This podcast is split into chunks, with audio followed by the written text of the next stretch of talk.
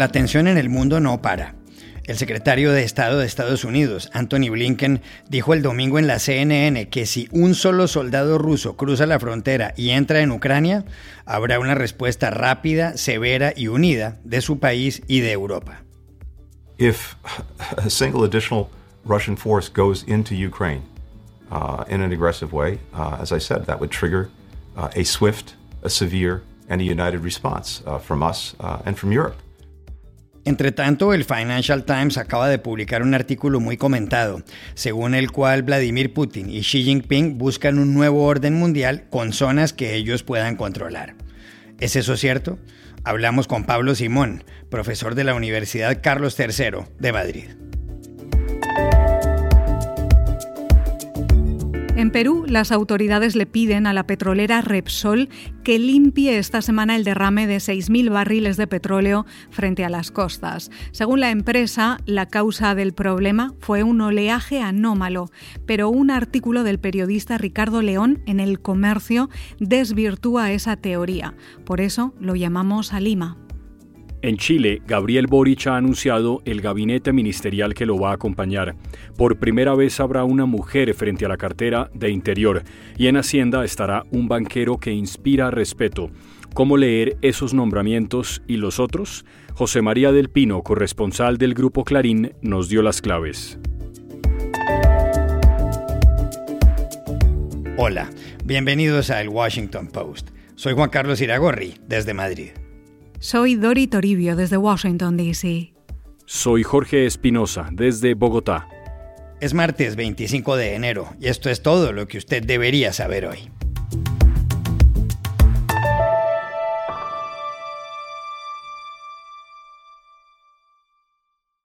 Lo que pueda pasar en las próximas horas o en los próximos días en Ucrania tiene en máxima alerta no solo a Estados Unidos y a la Unión Europea, sino a la Organización del Tratado del Atlántico Norte, la OTAN. Todos creen en la inminencia de una invasión rusa. Aquí en Estados Unidos, el Departamento de Estado ordenó el domingo la salida de Ucrania de las familias de los diplomáticos de la embajada en Kiev, la capital del país. Además, autorizó el retiro voluntario del personal no esencial. Y el presidente Joe Biden habló ayer por la tarde con varios líderes de países europeos. Biden ha puesto en máxima alerta a 8.500 soldados por si hay que enviarlos a Europa.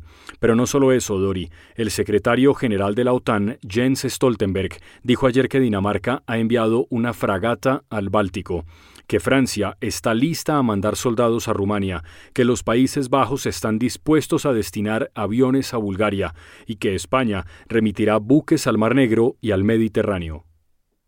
Denmark is sending a frigate uh, to the Baltic Sea and will deploy uh, more jets to Lithuania as part of our Baltic air policing mission. France has expressed its readiness to send troops to Romania under NATO command. The Netherlands is sending fighter aircraft to Bulgaria uh, for air policing and is putting units on standby for a NATO response force. Spain is sending ships to join NATO naval forces in the Black Sea and the Mediterranean. Pero aparte de todo esto, en las últimas horas apareció un artículo en el diario Financial Times, escrito por el editor Gideon Rachman, que habla de los planes del presidente ruso Vladimir Putin y del chino Xi Jinping de crear un nuevo orden mundial. El artículo Juan Carlos es impactante y ha generado muchos comentarios, especialmente aquí, en Washington. La idea, según Rackman, es que las acciones de Occidente contra Putin se verán debilitadas con el apoyo que al presidente ruso le dará su colega chino. Y eso, Dori, ocurrirá siempre según Rackman, porque ambos son líderes autoritarios, autócratas, que creen que Occidente, con el argumento de la defensa de los derechos humanos y la democracia, se inmiscuye indebidamente en los asuntos internos de Rusia y China. Hay una frase del artículo que llama sin duda la atención. Dice así, si en 1917 Woodrow Wilson decía que había que convertir al mundo en un sitio libre para la democracia, en 2022, Putin y Xi Jinping lo quieren libre para la autocracia. El artículo afirma además que lo que quieren Xi Jinping y Putin es un mundo con zonas de influencia para sus países, de modo que puedan controlarlas a su antojo. ¿Es válida esta tesis? Hablamos ayer con Pablo Simón, profesor de Ciencia Política de la Universidad Carlos III de Madrid. A mi juicio lo planteado en el artículo tiene mucho sentido y en el fondo lo que nos indica es cómo el sistema internacional ha pasado de ser un mundo kantiano a un mundo jovesiano. ¿Esto qué es lo que significa? En el año 1989, con la caída del muro de Berlín, hay una serie de valores universalistas, como el liberalismo, la democracia o incluso el capitalismo, que se plantean como hegemónicos en el conjunto del mundo y que parecen apuntar incluso, parafraseando a Fukuyama, el fin de la historia.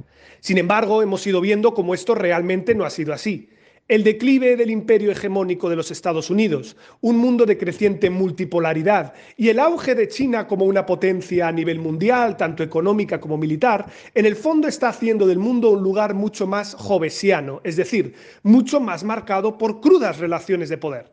Y esto se hace además con una explícita incompatibilidad con los valores occidentales, el respeto a los derechos humanos o el sistema democrático como fin último a la hora de ordenar nuestras sociedades.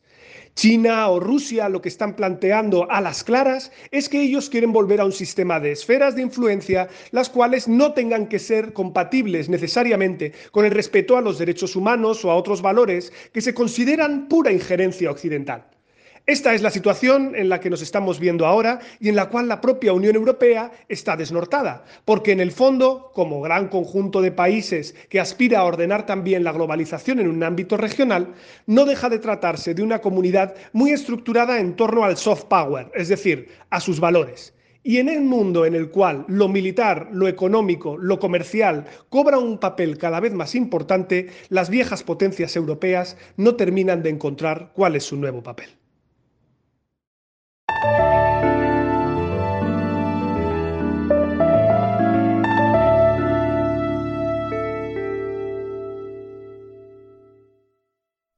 En el Perú sigue el revuelo por el derrame de petróleo de la empresa Repsol que se produjo hace 10 días, cuando 6.000 barriles del crudo que debía descargar el buque Mare Doricum fueron a parar al mar. Playas como las de Ventanilla, Santa Rosa y Ancón están afectadas. El objetivo era que el petróleo terminara en la refinería La Pampilla, pero no. Lo que se ve es una mancha de unos 2.000 kilómetros cuadrados en la zona más próxima a esas playas. Las pérdidas para el turismo se calculan en 50 millones de dólares. El director ejecutivo de Repsol en el Perú, Jaime Fernández Cuesta, dijo que quizá la empresa tardó un poco en reaccionar, pero que limpiará las playas de aquí a finales de febrero. Ayer las autoridades le contestaron, no obstante, que tiene hasta esta semana para hacerlo. Eso fue Iragorri lo que le respondió a Fernández Cuesta el organismo de evaluación y fiscalización ambiental, el OEFA. Por otro lado, el presidente Pedro Castillo estuvo en la playa Ventanilla, donde les habló a los periodistas. Nos encontramos en un momento muy crítico en materia ambiental. Estamos en uno de los lugares más afectados por el derrame de petróleo ocurrido hace pocos días, que ha significado el desastre ecológico más preocupante de la costa peruana de los últimos tiempos. Aquí no podemos rehuir, las responsabilidades.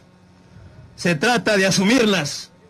Y en ese caso de la empresa causante del desastre ecológico, esperamos de que esa, de esa manera tiene que ser así y sería responsable ¿Por qué se produjo el derrame? Repsol ha argumentado que en el momento del descargue se produjeron unas olas no previstas, consecuencia de la erupción del volcán submarino en Tonga, en el país de la Polinesia.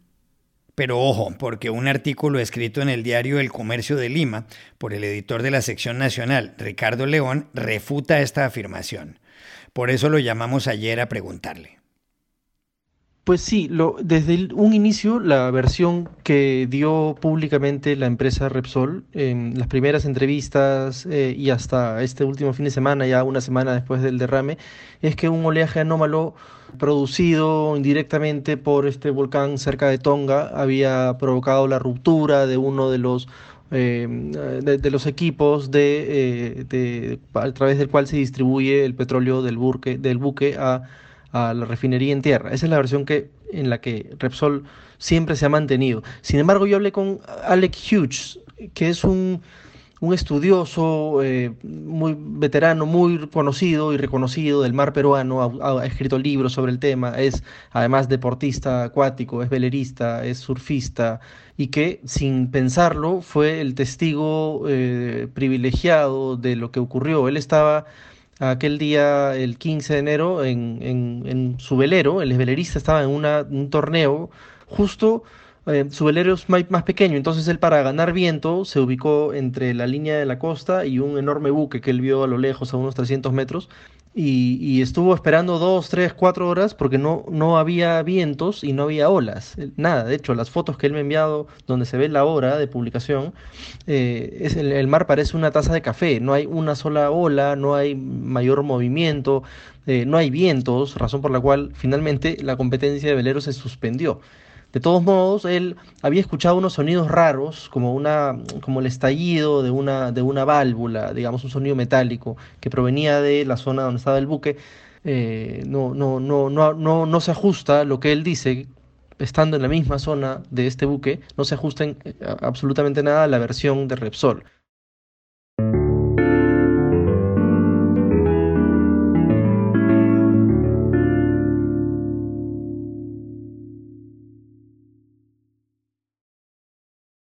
Cuando falta mes y medio para su toma de posesión el 11 de marzo como presidente de Chile, Gabriel Boric ha presentado su gabinete ministerial y ha despejado muchas dudas. Lo hizo el viernes en las escaleras del Museo de Historia Nacional en Santiago. Uno de los principales nombramientos será el de Mario Marcel como ministro de Hacienda, un economista de la Universidad de Cambridge que para distintas publicaciones internacionales fue el mejor presidente de un banco central en el mundo. Otro nombramiento clave será el de Antonia Urrejola como canciller. Ella presidió la Comisión Interamericana de los Derechos Humanos en Washington, la CIDH, donde le exigió al presidente Nicolás Maduro que respete los derechos humanos en Venezuela. Hay más mujeres que hombres en el gabinete de Gabriel Boric, 14 frente a 10. En la ceremonia en el Museo de Historia Nacional, el presidente electo anunció precisamente a una de ellas en primer lugar. Vamos a partir por el Ministerio de Interior y Seguridad Pública. Le doy la bienvenida a la doctora Isquia Siches Pastel.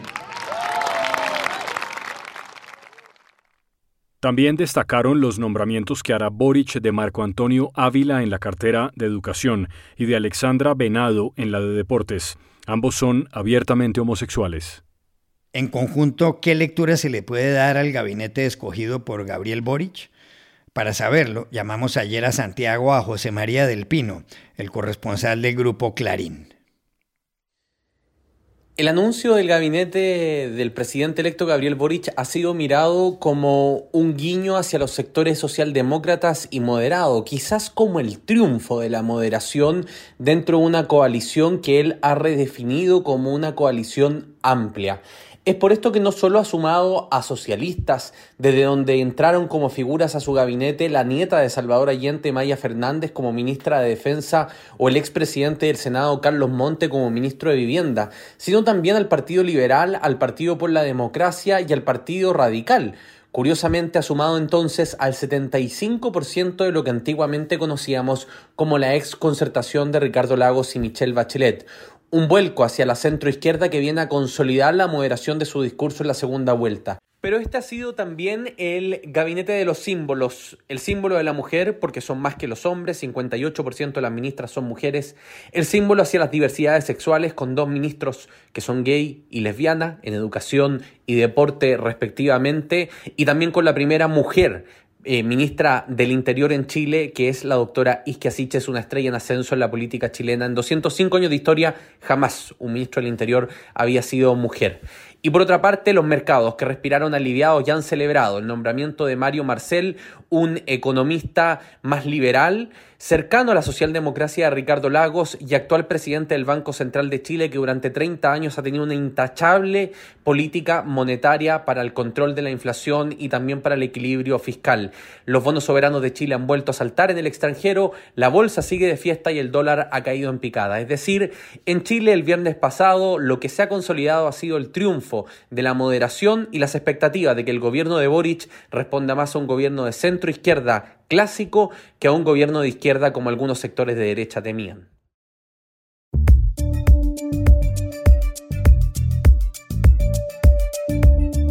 Y estas son otras cosas que usted también debería saber hoy.